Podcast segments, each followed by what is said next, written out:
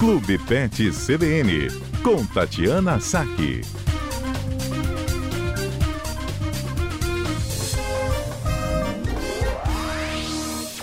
Tatiana Saque é uma médica veterinária que gentilmente traz orientações para a gente sobre animais domésticos aqui toda quarta-feira no CBN Cotidiano. Se você tiver alguma dúvida, quiser fazer alguma pergunta para a doutora Sati. Alô?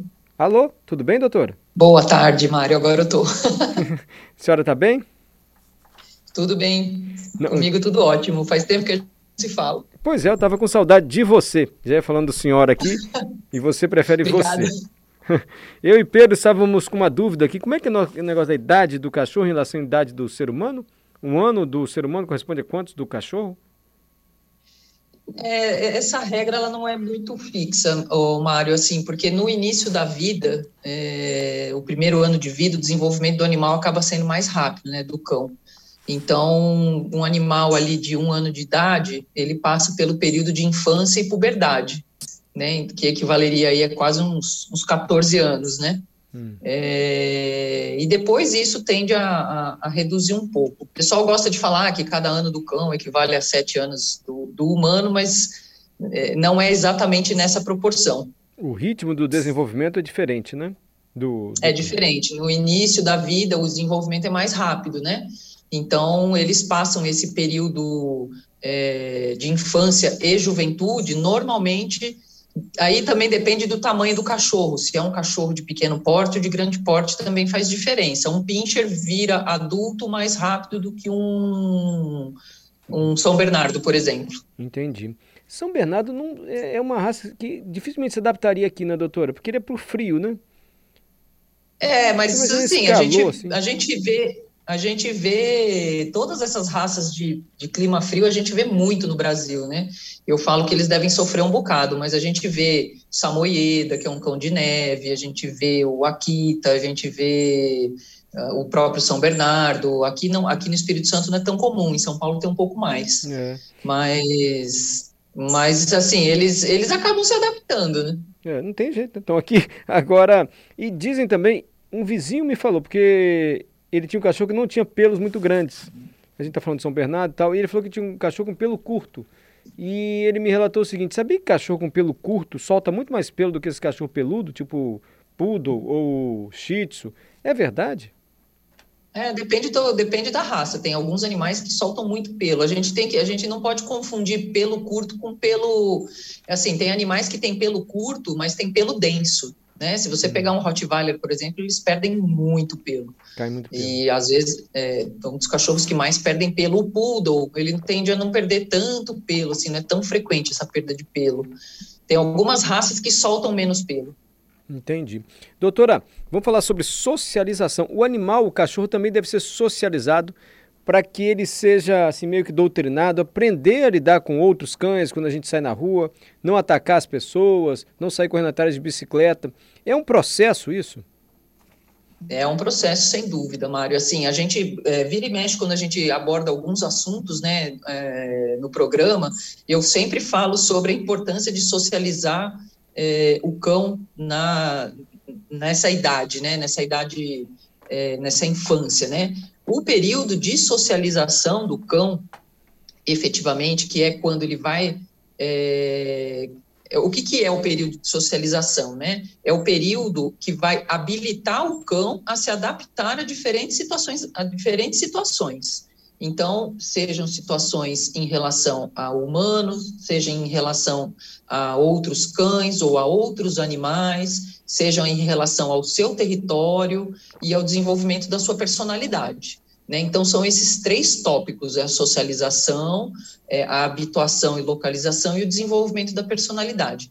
Isso é, ocorre entre o 21 dia e até os 84 dias de idade. Né? Então, é um período curto é, que a gente precisa estar muito atento. Ih, porque se a gente não fizer uma socialização adequada, esse animal ele pode ter distúrbios de comportamento, ele pode ter é, ele pode sofrer de, de medo excessivo, ou de ansiedade excessiva, agressividade, enfim. Então, o período de socialização é essencial para a saúde psicológica do animal, do cão. E como é que faz isso?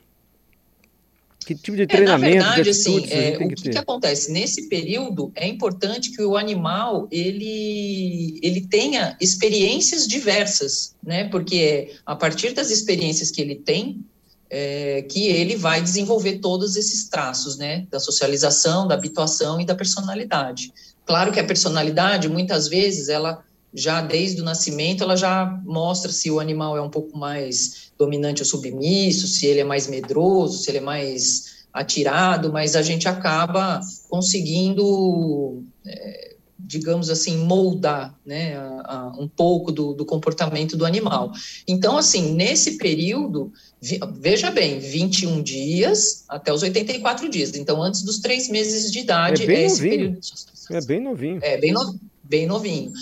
E aí o que, que acontece? A gente percebe, por exemplo, que, anima, que cães que são retirados muito cedo é, da sua mãe e, da, e dos seus irmãos, é, às vezes criados na mamadeira porque a mãe morreu ou porque só sobrou um filhote, enfim, esses cães eles tendem a ter um problema maior de, de socialização porque eles não, não entendem exatamente como é a dinâmica é, canina, né? Não teve convivência com a mãe para educar, não teve a convivência com os irmãos para para estabelecer ali as regras e os limites do grupo, né? Então, muitas vezes esses animais criados é, desde muito cedo é, na mamadeira ou pou, e pouco socializados, eles podem ter alguns problemas de comportamento.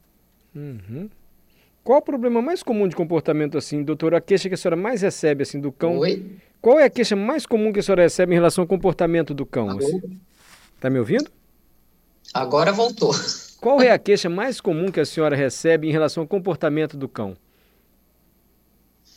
É, assim, o, o, o, o que a gente precisa, o que a gente, assim, a gente precisa ensinar o animal, né, a, a, a ter essas diferentes experiências. Então, a gente precisa ele precisa aprender como que é a dinâmica da, da casa e se adequar à sua família de humanos, né? Ele precisa, é importantíssimo que ele conviva com a mãe, com os irmãos, é, durante o máximo de tempo que for possível para ele. É, isso é um dos principais pontos da socialização, né? Ele é interessante que ele aprenda a se deixar manipular pelas pessoas, assim, né? Pegar no colo, é, brincar, mexer nele quando ele está dormindo, ou quando ele vai ao veterinário, também é importante que ele se acostume ali com, com a manipulação no veterinário, né? Sempre tentando associar com reforços positivos. Né? Reforço né? Então, e aí. Reforço ah, positivo, como é isso? Assim, o cachorro fez alguma coisa que agradou, fez xixi no tapetinho. Aí o reforço e positivo. Isso você vai, você vai festejá-lo. Você vai festejá-lo ou você vai dar um biscoito, mas muitas vezes um festejo, um carinho ajudam, né? E a gente tem que tomar muito cuidado com os reforços negativos, hum. né? Por exemplo, ah, vou, vou exemplificar assim: às vezes um filhotinho que ainda está aprendendo a fazer cocô no lugar certo, ele faz, ele começa a fazer um cocô no meio da sala e você de repente grita com ele, briga e ele se assusta e sai correndo. Ele não vai entender, ele vai, ele vai associar que o cocô é errado, não o local. Então, ele muitas vezes vai desenvolver um medo de fazer cocô na frente das pessoas e vai fazer cocô escondido. Pode ser pior ainda, né? Imagina que lugar Pode da casa pior. ele vai fazer. Entendi. Mas o Exatamente. Caso, o animal percebe isso quando você está dando um, um, incentivo ou quando você está brigando? É, é, é, claramente ele percebe? Claramente, claramente, todo o processo de adestramento, a, a, atualmente, que eu saiba, sempre envolve o reforço positivo. Uhum. Raramente o reforço negativo, mas às vezes ele se faz necessário. Uhum. Né? Mas, mas independentemente o, da comida reforço... ou não, só a reação da pessoa com ele, ele percebe que ele está agradando ou desagradando. Percebe, com certeza, uhum. percebe. Percebe o tom de voz, ele percebe o tom de voz, ele percebe a maneira como a pessoa gesticula, ou até as expressões faciais, o animal sabe, entendeu? Que interessante. sabe. É, Daniel pergunta o seguinte: quando o animal é adotado com uma idade mais avançada, já vem com traumas do passado, é possível socializá-lo ainda ou aí. Olha, depende muito de cada situação. É assim, é, às vezes você consegue quebrar determinados tipos de comportamento com um trabalho de, de, de adestramento ou de comportamento animal. É, mas, por exemplo, a gente muitas vezes vê animais agressivos, assim, a gente tem uma dificuldade de manejo, ou um animal muito medroso. O medo é, um, é uma das coisas mais difíceis de se lidar com o um animal. de remover os medos, então precisa de um trabalho é, bem é, bem focado, né, para fazer essa, tentar fazer essa remoção de traumas e, mas é possível, com certeza, assim, não a socialização em si, né, Sim. mas assim, a, a reduzir a, o comportamento inadequado do animal, ou que faça mal para ele, ou que faça mal para as outras pessoas. Não, mas só essa dica que a senhora deu do reforço positivo, muito mais do que o negativo, já nos ajuda, já nos dá um direcionamento assim. É, Fabiane, doutora, a senhora pode falar sobre socialização entre gatos, principalmente gatos que já são adultos? A gente pode falar no próximo programa, inclusive, tá. porque tem uma parte de socialização felina que eu tinha separado para falar, porque os gatos são bem diferentes dos cães. Não, fica para semana né? que vem. E, e às vezes o processo de socialização com gatos adultos ele pode ser um pouco mais complicado.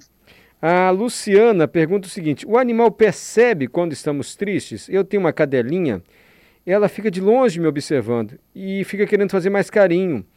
Eu tenho certeza que ela está sabendo que eu estou triste, ela não quer me incomodar muito. O que, que a senhora acha? Eles, percebem, eles percebem tudo. Eles percebem tudo. Eles, eles percebem as expressões faciais, eles percebem o nosso tom de voz, eles percebem as nossas emoções eles percebem uma doença muito antes da gente, eles detectam uma gravidez antes da gente. Né? Tem muitos animais que detectam a gravidez da pessoa, da, né, da, da, da dona, da tutora, antes da pessoa saber que está grávida. Gente, é então, eles têm, um, eles têm um, uma parte sensitiva muito mais apurada do que um ser humano. Né? Então, eles percebem com certeza absoluta. Doutor, isso há estudos assim científicos que comprovam isso ou a senhora está falando por experiência? Assim? Não, não, tem estudos científicos, tenho relatos pessoais dos, dos, dos clientes, né, que, do, do, dos clientes que eu atendo e ao longo desse, de todos os anos de, de veterinária, mas existem estudos que colocam os animais para detecção é, de câncer de pulmão e câncer de bexiga. Olha é, que detecta. Existem os animais de trabalho, a gente pode até falar disso no próximo programa, mas são animais treinados para detectar quando a pessoa vai convulsionar ou quando a pessoa vai ter uma crise de narcolepsia, por exemplo. Gente. Então, eles. Porque eles percebem muito antes que e dão alerta. Que lições que a gente pode ter com os animais, né? Doutora Tati, muito obrigado, viu? Alô? Ei, doutora, tá me ouvindo? Alô? Ei, eu só quero agradecer. Tá me ouvindo, doutora Tati? Oi. Ah, a gente agradece fora. Tá, tá me ouvindo? Oi. Oi, obrigado. Só para falar obrigado. Voltei, tô aqui. Tá bom. Se a senhora puder, semana que vem, além de falar de socialização dos gatos, trouxer alguns cases, assim, algumas histórias dessa percepção dos animais, a gente vai gostar de ouvir, viu, doutora?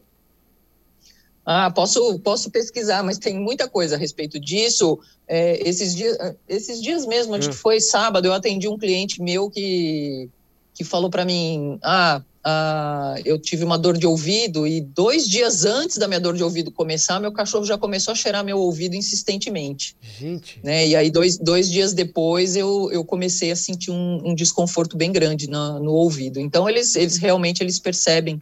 É, pelo cheiro, principalmente, e eles são muito sensíveis. Tá aí para Luciana. A Luciana diz: a minha cachorra, eu tenho certeza, ela percebe quando eu estou mais triste, porque ela vê uma mudança Exato. no comportamento do animal. Doutora, até a Exatamente. próxima quarta-feira. Até a próxima, Mário. Beijão para a senhora. Olha. Outro.